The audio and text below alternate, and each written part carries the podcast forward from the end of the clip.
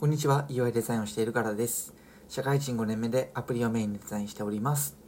で、今回はリクルーター面談をしていて、学生からよく聞かれることについて答えていこうと思います。で、えっと、今回はですね、会社に入ったらプライベートな時間取れますか？という質問を取り上げました。で確かにデザイナーって忙しいイメージがありますし、学生なら不安になる部分だと思います。というところで答えていきます。で、結論から言っちゃうと、えっと、めっちゃ取れます。厳密に言うと、えっと、取ろうと思ったらいくらでも取れますが正しいかもしれません。なので今回はちょっと仕事をコントロールする方法も合わせて話していければなと思います。でまず前提から言うと、えっと、ま考え方の部分なんですけど会社は利用するものそして利用されるものそんなトレード関係にあると思っております。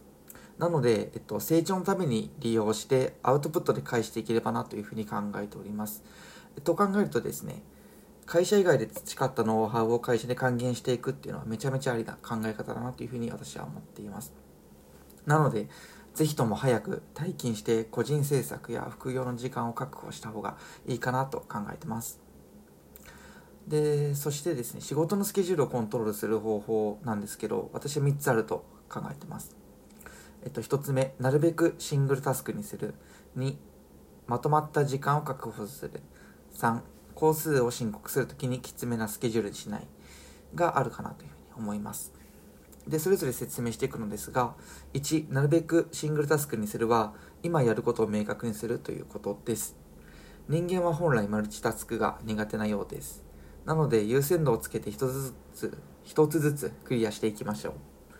作業中にメッセージを見たり、声をかけられると、そっちに脳の容量を割いてしまうらしいので、マルチタスク状態になってしまいます。そうなると生産性が落ちたりヒューマンエラーが起きやすくなったりするので、まあ、できるだけ無視しましょうっていう感じですね、まあ、これは区切りがいい時に確認するみたいな感じがいいかなと考えております。で2まとまった時間を確保するは1のシングルタスクにもつながってきますが例えばミーティングが、まあ、作業中1日の営業日の中に1時間おきに入ってきたりすると、まあ、途中で作業を中断するということが起きるので、まあ、生産性が落ちます。でそれはなんか作業時間とヒューマンエラーの数が確か1.5倍近くになるみたいな研究もあるみたいでなので無駄なミーティングはなるべく出ないようにしましょう。っていうのがまあ結論なんですけどそれって結構難しいかなというふうにも思ってますので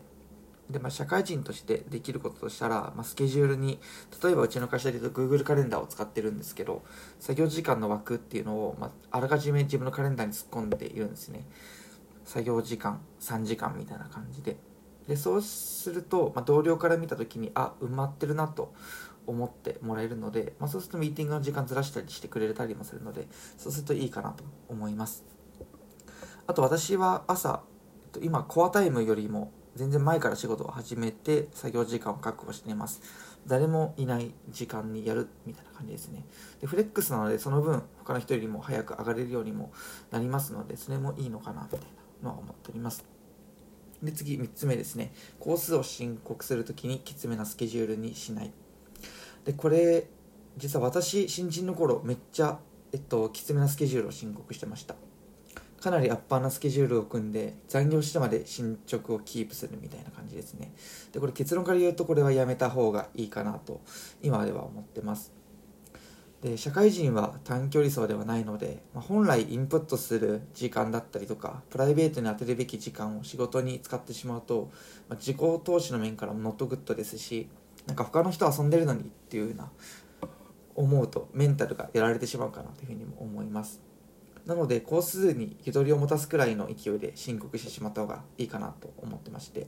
まあ、こうすることで、まあ、考慮漏れだったりとか、まあ、焦と焦ってテストしてバグを生むみたいな感じバグに気づかないかみたいなことが起きるのも本末転倒ですので、まあ、ゆとりあるスケジュールで申告できたらないいなというふうに思ってます。ということで、えっと、これで全てになります。え今回は社会人は、まあ、プライベートな時間を取れる、また取る方法について話していきました。で今回内容は以上になります。もし聞きたいことがある方はお気軽に質問していただけると嬉しいです。あと、それと今、オフの時間は英語勉強中で、アウトプットの一環で Twitter やノートに英語学習系の漫画を投稿しているので、もし気になる方は覗いていただけると嬉しいです。ちょっと、えっと、バタバタしてて、更新が1週間ぐらいできてないんですけど、またちょくちょく上げていきます。プロフィール欄にリンクがあります。で以上です、えっと。今日もお聴きいただきありがとうございました。それでは、良い一日を。バイバイ。